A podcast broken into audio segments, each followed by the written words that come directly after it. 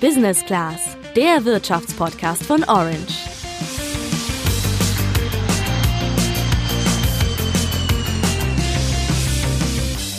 Die Bayern führen, man muss sich das vorstellen, mit 6 zu 0 bei der TSG. Und dann kommen die Schmähgesänge und die Plakate. Unfassbar, absolut beschämend. Jo, man hört's in der The Zone-Zusammenfassung des Bundesligaspiels zwischen Hoffenheim und Bayern von letzter Woche Samstag. Da ist was passiert, was für eine Menge Gesprächsstoff gesorgt hat. Die Ultragruppen des FC Bayern, Chiqueria und Red Fanatic, hatten Plakate mit Beleidigungen gegen den Hoffenheimer 10 Dietmar Hopp hochgehalten. Das Spiel wurde unterbrochen. Hinterher kickten die Spieler sich nur noch den Ball zu und alle wirkten irgendwie geschockt.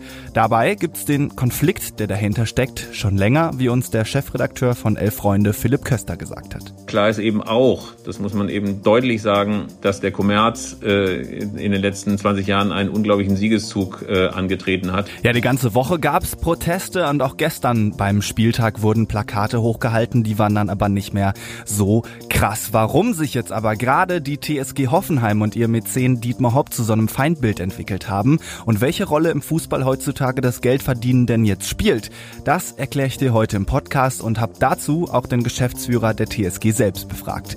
Ich bin Julian, heute leider ohne Sandra. Dietmar Hopp ist Mitbegründer des mittlerweile wertvollsten deutschen Unternehmens, dem Softwarehersteller SAP. Damit ist er reich geworden. Es gibt Schätzungen, dass er ein Vermögen von rund 13 Milliarden Euro hat. In den 1990ern hat er dann angefangen, einen Teil seines Geldes in den Club zu stecken, in dem er auch selbst in der Jugend gekickt hat, nämlich die TSG 1899 Hoffenheim.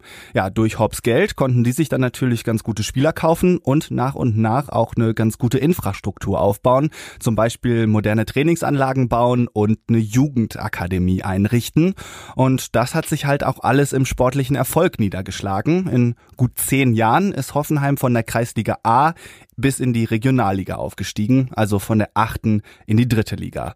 Da blieben sie dann ein bisschen und sind dann, nachdem Hopp 2005 sein finanzielles Engagement dann noch erweitert hat, nach nur einem Jahr in der zweiten Liga 2008 sogar in die erste Fußball-Bundesliga aufgestiegen.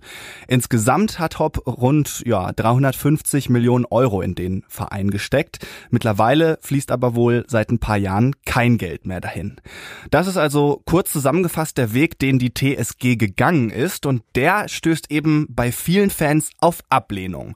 Warum? Das hat mir Philipp Köster erklärt, der Chefredakteur des Fußballmagazins Elf Freunde. Die TSG Hoffenheim und Dietmar Hopp waren über viele Jahre eine Art Symbol für die Deformation des modernen Fußballs, also ein Dorfclub, der mit ganz, ganz viel Geld eines Unternehmensgründers, eines milliardenschweren Unternehmers in die Bundesliga gepusht wird, äh, ohne nennenswerte Fanszene, äh, mit einem Stadion, in dem es eher aseptisch zugeht, äh, und natürlich auch äh, ja mit einem Benehmen, äh, das so ein bisschen äh, Herrenreitermäßig daherkommt. Also äh, hoppla, jetzt kommen wir äh, und jetzt übernehmen wir das Ganze mal hier.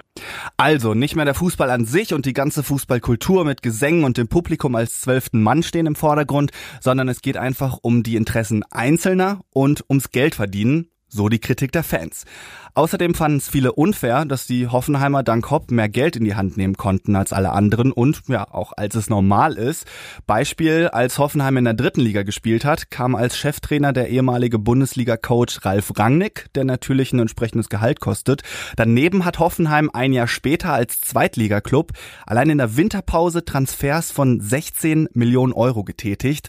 In solchen Größenordnungen kann kein anderer Zweitligaverein einkaufen. Ist es da nicht irgendwie nachvollziehbar, dass viele Fans das Modell als ungerecht empfinden? Das habe ich mal Frank Briel gefragt. Der ist Geschäftsführer bei der TSG Hoffenheim. Natürlich kann ich die Kritik ja, oder den Wunsch vielleicht auch Förderer zu haben, die ähm, äh, unter Umständen andere Vereine unterstützen und nach oben bringen.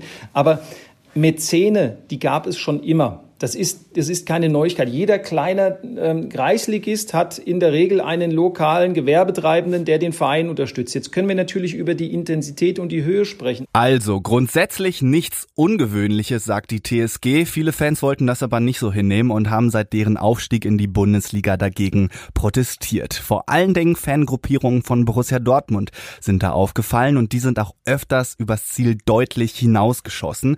Sie haben Hopp beleidigt und sein Gesicht auf Transparent hinten in einem Fadenkreuz präsentiert und das ging über Jahre so. Der Deutsche Fußballbund DFB hat die ganze Auseinandersetzung mitverfolgt und deswegen eben kürzlich entschieden, dass bis 2022 der Gästeblock im Hoffenheimer Stadion bei BVB-Spielen leer bleibt. Ausgesperrt sind damit nicht nur die, die für die Banner verantwortlich sind, sondern eben alle. Das ist also so eine sogenannte Kollektivstrafe, weil alle eben für die Verfehlung Einzelner bestraft werden. Eigentlich wollte der DFB sowas nicht mehr anwenden, jetzt hat er es trotzdem gemacht und viele Fangruppen haben sich deshalb mit den BVB-Fans solidarisiert und dann quasi als Antwort es recht Plakate gegen Hopp gezeigt, so eben auch die Bayern Ultras. Das heißt, es geht bei den Plakaten eben nicht nur um Dietmar Hopp, sagt auch Philipp Köster. Auf einer zweiten Ebene geht es natürlich um was ganz anderes, nämlich um die Proteste der aktiven Fans, der Fankurven äh, gegen die Kommerzialisierung des Fußballs einerseits und äh, andererseits natürlich auch gegen den Deutschen Fußballbund, der gerne mal, wenn irgendwas passiert, wenn Pyrofackeln geworfen werden oder Beleidigungen gerufen werden, ganze Kurven abstraft mit Publikumsausschluss und ähnlichem. Da kommt also einiges zusammen und ich glaube, deswegen ist es wichtig zu schauen, über was man eigentlich gerade diskutiert. Das eine sind die Beleidigungen gegen Dietmar Hopp an sich. Das geht meiner Meinung nach natürlich überhaupt nicht, da muss man auch nicht drüber diskutieren. Das andere ist der Umgang mit dem DFB damit. Wenn alle jetzt für die Verfehlungen Einzelner bestraft werden, dann finde ich persönlich das nicht den richtigen Weg. Aber das Thema wollen wir hier auch nicht vertiefen, weil das ja nicht so viel mit Wirtschaft zu tun hat. Lass uns lieber mal auf den Ursprung des Konflikts schauen, denn bei vielen Fußballfans besteht ja die Angst, dass ein Stück Fußballkultur verloren geht, wenn es zu sehr ums Geld verdienen geht. Schauen wir mal genauer drauf, wie sich das äußern könnte. Beispiel Ticketpreise.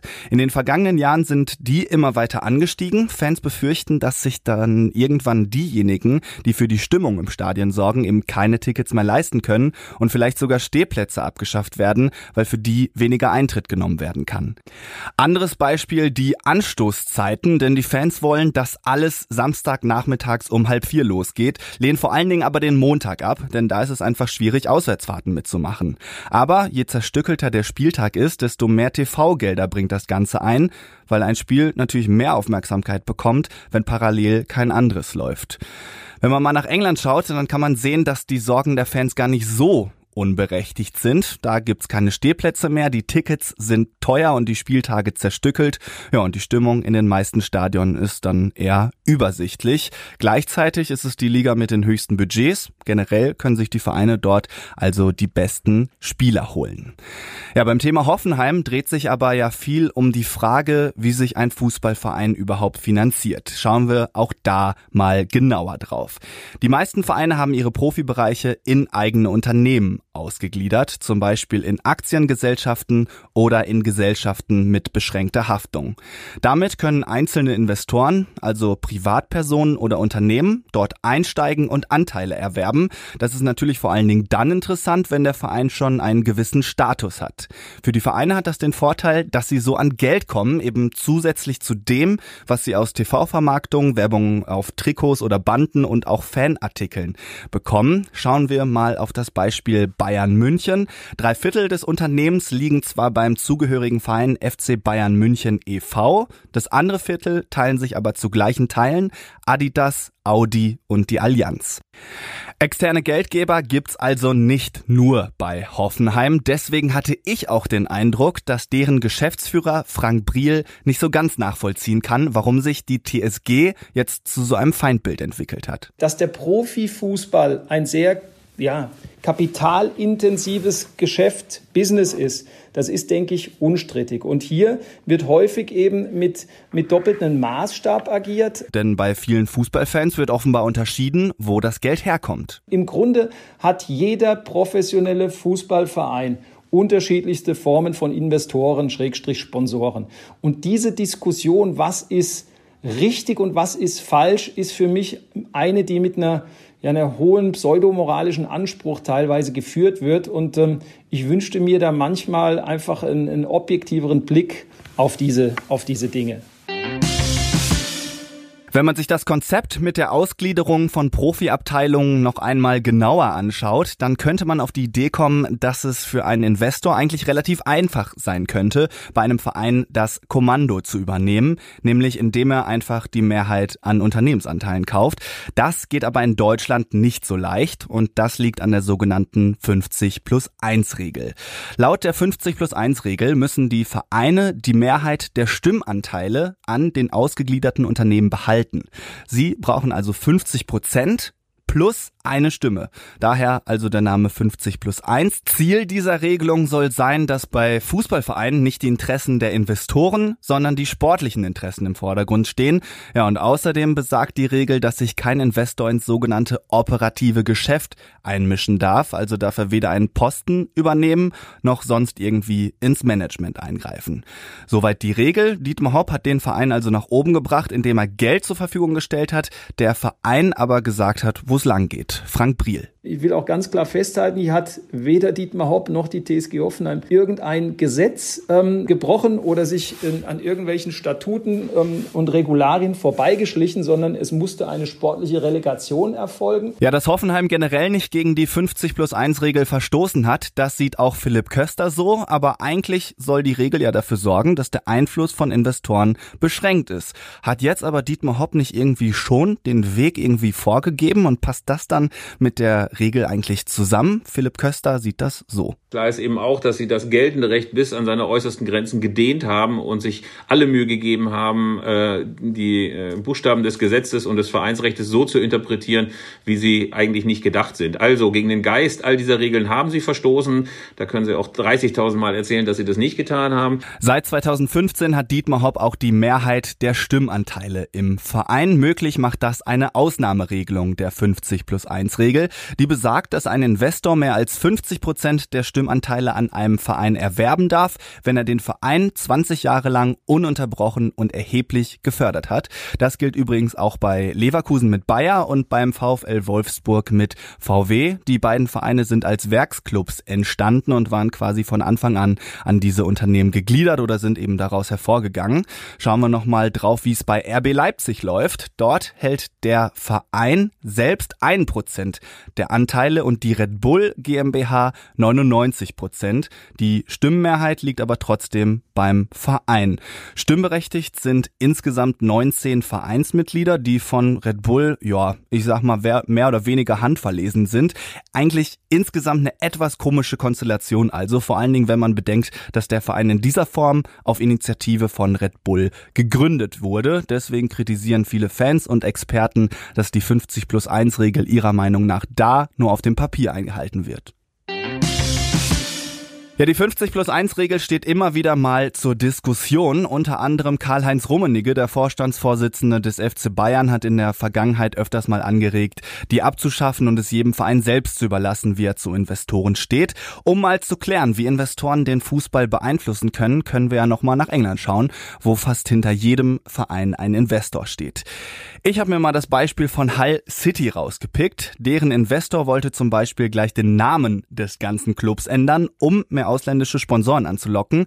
Das hat dann aber der englische Fußballverband nicht erlaubt und weil er den Club dann eben so eben nach seinen Vorstellungen gar nicht umbauen konnte, hat er auch relativ schnell das Interesse verloren und wollte ihn verkaufen. Allerdings hat er dann keinen Abnehmer gefunden und gleichzeitig war er nicht mal bereit, Geld für Transfers zur Verfügung zu stehen. Tja, Hull City City dümpelte also so ein bisschen rum, der Trainer war Finn und runter ging's von der ersten in die zweite englische Liga, wo Hull City seitdem spielt. Natürlich ist das jetzt ein Negativbeispiel. Es gibt auch andere, zum Beispiel den FC Chelsea oder Leicester City, wo sich mit den Investoren ja auch der Erfolg eingestellt hat. Und auch generell ist der englische Fußball ja relativ erfolgreich. Also in der vergangenen Saison waren zum Beispiel sowohl Champions League als auch Europa League Finale reine englische Duelle. Hängt das jetzt mit den Investoren zusammen und bringen die dann vielleicht doch einen Wettbewerbsvorteil? Philipp Köster. So zu tun, als ob der englische Fußball vor allen Dingen deswegen so boomt, weil dort Investoren am Werk sind, äh, ist Unfug. Äh, erstens, weil ähm, es dort ja nie eine Abkehr von einer Art 50 plus 1 Regel gegeben hat. Englische Clubs sind seit Beginn, also seit äh, dem 19. Jahrhundert bereits in, in Händen von Investoren oder von Besitzern. Insofern hat es dort keinen großen Umschwung gegeben. Zum Zweiten ist es so, dass es vor allen Dingen die Fernsehgelder sind, die nationalen und die internationalen, die den englischen Fußball befeuern. Ja, auch Frank Briel von der TSG glaubt nicht, dass Investoren gleich Erfolg bringen. Vor allen Dingen, wenn ein Investor einmalig Anteile kauft, dann ist zwar erst einmal Geld da, aber der dauerhafte Finanzbedarf ist ja dadurch nicht gedeckt. Insgesamt sagen sowohl Frank Briel als auch Philipp Köster, dass die 50 plus 1 Regel dem Standort Deutschland gut tut. Eine Abschaffung der Regel ist laut Philipp Köster keine gute Idee. All die Leute, die behaupten, dass jetzt 50 plus 1 unbedingt abgeschafft werden müsste und dass Investoren unbedingt in die Bundesliga rein müssten, die haben meistens selber irgendwelche finanziellen Interessen und würden sich freuen, wenn sie selber daran partizipieren. Jedem, der an, ähm, ein bisschen Interesse an Fußballkultur hat, jeder, der ein bisschen Interesse daran hat, dass die Bundesliga weiter prosperiert, der lehnt das eigentlich ab. Ich glaube, das Thema Geld im Fußball und Investoren haben wir ganz gut erfasst. Lasst uns deswegen zum Abschluss nochmal zum Ausgangspunkt dieses Podcasts springen, nämlich zu der Spielunterbrechung im Spiel von Hoffenheim gegen Bayern wegen Beleidigung. Wie geht das jetzt weiter und wird jetzt eigentlich nach jeder Beleidigung das Spiel unterbrochen? Kritik hat es in dem Zuge übrigens daran gegeben, dass bei den Beleidigungen gegen Dietmar Hopp gleich das Spiel unterbrochen wurde. Allerdings in der Vergangenheit kaum was passiert ist, wenn Spieler zum Beispiel rassistisch beleidigt wurden. Zum Beispiel Jordan äh, Torunariga von Hertha BSC beim Pokalspiel auf Schalke. Peter Briel von der TSG Hoffenheim findet deswegen, dass die Vorgehensweise gegen die Hopp-Beleidigungen jetzt eine Blaupause sein muss. Sämtliche ähm, rassistische, antisemitische, homophobe oder sexistische Äußerungen, die eben auch diese Grenzen überschreiten, müssen in der gleichen Form ja auch aufhören. Die müssen beendet werden. Okay, bei, ich nenne es mal, im Fußballstadion etablierten Beleidigungen ist aber natürlich die Frage, wo ist denn jetzt die Grenze? Denn wenn bei jeder Beleidigung droht, dass das Spiel abgebrochen wird, dann wird bald kaum ein Spiel zu Ende gespielt. Peter Briel sieht das so. Das ist aber, äh, und da müssen wir auch mal ganz offen sein, das ist ein, ein, ein, ein absoluter Unterschied, ob man hier Menschen auch symbolisch in Anführungsstrichen in ein Fadenkreuz rückt ja, und sie persönlich über Jahre, Jahrzehnt diffamiert. Das ist in der Qualität und Intensität ja, ähm, finde ich nicht zu vergleichen mit den, den klassischen emotionalisierten Ausdrucksformen, die sich ähm, ähm in, in Stadien immer mal wieder in den Fankurven bahnbrechen. Heftig und grenzüberschreitend waren die Beleidigungen gegen Dietmar Hopp allemal, keine Frage. Und es gab ja auch sehr betroffene Reaktionen darauf. Karl-Heinz Rummenigge vom FC Bayern sprach unter anderem von dem hässlichen Gesicht des Fußballs und von Bayern München. DFB-Präsident Fritz Keller sprach von einem Tiefpunkt im deutschen Fußball. Medial war der Tenor ähnlich. Also die Sendungen von Sky, die Sportschau oder das aktuelle Sportstudio haben mich persönlich ziemlich an Brennpunktberichterstattung erinnert. Ich muss sagen, dass dass das jetzt als der absolute Tiefpunkt dargestellt wurde, fand ich ehrlich gesagt zum Beispiel angesichts der rassistischen Ausfälle vorher oder auch der WM-Vergabe nach Katar, wo auf den Baustellen für die Stadion dort schon mehr als 1000 Menschen gestorben sind, dann doch ein bisschen verwunderlich. Deswegen kann ich es verstehen, wenn über die Verhältnismäßigkeit der Reaktion diskutiert wird. Da sollte man, glaube ich, aufpassen, dass man sich in Superlativen dann nicht überbietet.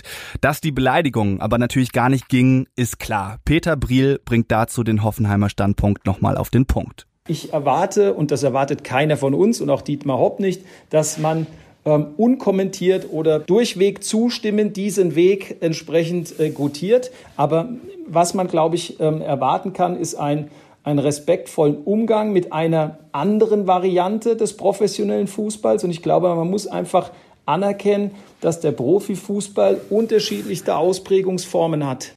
Ja, da gehe ich mit. Eine andere Meinung zum Modell Hoffenheim zu haben, ist okay, aber die muss dann respektvoll geäußert werden. Zum Abschluss habe ich aber auch noch mal Philipp Köster gefragt, ob er damit rechnet, dass in Zukunft schneller ein Spiel abgebrochen wird und was sich in den Fußballstadien nach dem vergangenen Samstag denn verändern könnte. Ich sag mal so, er glaubt nicht wirklich dran, dass da was passiert. Für mich ist klar, dass all das Gequatsche von Stunde Null, von Zäsur äh, und ähnlichem, was da jetzt in den letzten äh, Tagen kursiert ist, äh, einfach Unfug ist. Also dieser ganze Verbalradikalismus, den Kalle Rummenigge, Christoph Schickert und andere da in den letzten Tagen und Wochen äh, gepflegt haben, äh, hat sich ja in Luft aufgelöst. Wir haben das ja schon bei dem Spiel äh, Schalke gegen Bayern erlebt. Äh, da wurde der Torhüter Manuel Neuer äh, mit Sprechchören geschmäht ähm, und äh, nichts ist passiert. Das wurde weggelächelt. Äh, man hat gesagt, ach, das kann der äh, gute Manuel Neuer schon ab. Äh, insofern sieht man einfach, ähm, das war Aktionismus am Wochenende äh, und alle sind jetzt gerade äh, bemüht, äh, die großspurigen Ankündigungen von wegen, dass jetzt härter durchgegriffen wird, wieder einzufangen. Also ich kann mal prophezeien, es passiert überhaupt gar nichts. Es wird äh, keine Änderungen geben. Es wird alles so weitergehen wie bisher. Denn solange das Geschäft noch einigermaßen läuft, solange die Bundesliga gute Erträge bringt, gibt es überhaupt keinen Grund, irgendwas zu ändern. Auch nicht an den Beleidigungen. Also auch da lässt sich wieder ein Bogen schlagen zur Kommerzialisierung des Fußballs. Ja, dieser Hintergrund der Proteste ist uns in der vergangenen Woche medial etwas zu kurz gekommen deswegen haben wir das jetzt nochmal aufgegriffen. Übrigens wollte ich auch die Ultragruppierung der Bayern selbst fragen, was sie mit ihren Plakaten bezwecken wollten und wie sie zu dem Thema und der entstandenen Debatte stehen. Allerdings habe ich auf meine Anfrage leider keine Rückmeldung erhalten.